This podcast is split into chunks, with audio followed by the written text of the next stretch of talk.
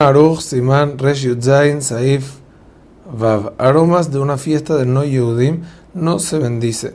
¿Por qué? Porque sentarse a comer y tomar con Goim, como normalmente sus fiestas son fiestas de Bazara, está prohibido, entonces tampoco se pueden bendecir por los aromas y aparte todas las prohibiciones que puede llegar a uno transgredirlo aleno en esas fiestas, por eso hay que tener cuidado y no se bendice por esos aromas. La regla es que cualquier aroma que uno está oliendo y tiene placer, pero la circunstancia da que no es permitido, lógicamente no se puede bendecir. Por eso, porque no nada más se bendice por tener placer de un olor, sino se, permite, se bendice por tener placer de un olor que está permitido de oler. Hazak u